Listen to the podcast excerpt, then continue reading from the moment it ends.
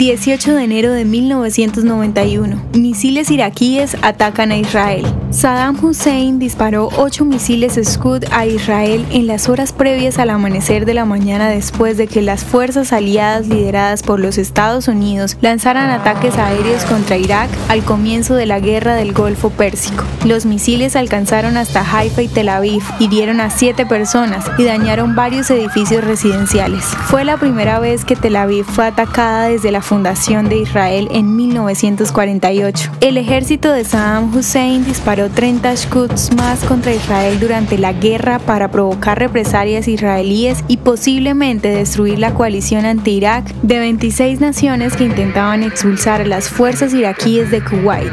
Los líderes de la Fuerza de Defensa israelí presionaron por ataques aéreos. Sin embargo, el gobierno del primer ministro Shamir pudo resistir los ataques sin responder, en parte porque Estados Unidos hizo llegar rápidamente las baterías antimisiles Patriot a las FDI.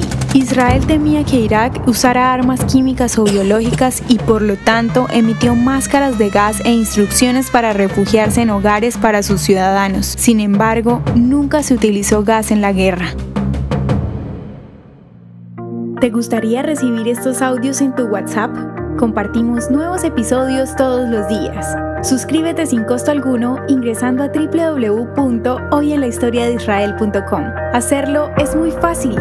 También puedes encontrarnos como arroba hoy en la historia de Israel en Instagram, Facebook, Spotify y otras plataformas digitales. Comparte este audio para que otros conozcan más acerca de Israel. Este proyecto es realizado por Philos Project. El contenido original de hoy en la historia de Israel fue provisto por el Centro para la Educación sobre Israel.